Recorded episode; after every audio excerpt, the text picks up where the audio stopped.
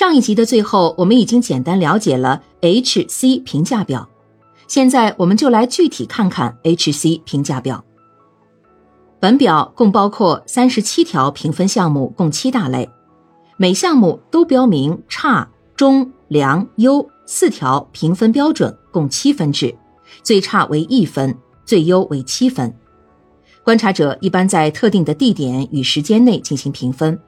评分前要准确理解每条项目的含义及七分等级间的差异，根据观察到的情况逐条评分，然后累加，得七大类各类积分和总积分。三十七条项目与解释略述如下：第一大类，个体儿童常规护理。一、入园迎接与离园送别，教养人员是否尽到对儿童迎送的职责？与家长交换意见，介绍有关儿童的重要情况。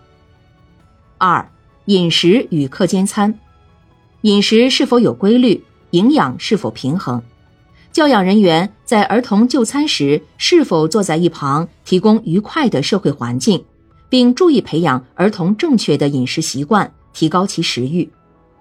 三、午休与睡眠，是否定时？是否提供监护？空间是否足够和适宜于休息？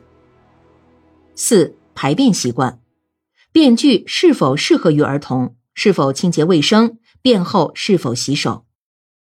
五、个人整洁，是否定时搞好个人卫生，如饭后刷牙、饭前便后洗手，养成卫生保健习惯。第二大类，儿童家具与活动场地。六。房屋一般条件：适宜儿童的家具、充足的采光、干净和谐的墙壁、地面。七、学习活动，学习活动设备是否充足完备，有利于儿童发展。八、舒适安全，场地、家具是否舒适，用具是否安全。九、房内设置，建立多个兴趣中心，设施利用方便。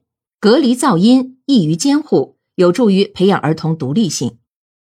十、儿童作品陈设，是否以儿童自己的作品陈设为主，而且定期更换？第三大类语言学习。十一、理解语言，学习材料的多寡，教师是否给予清楚的示范与指导？拟定教学计划，促进儿童语言发展。十二、应用语言。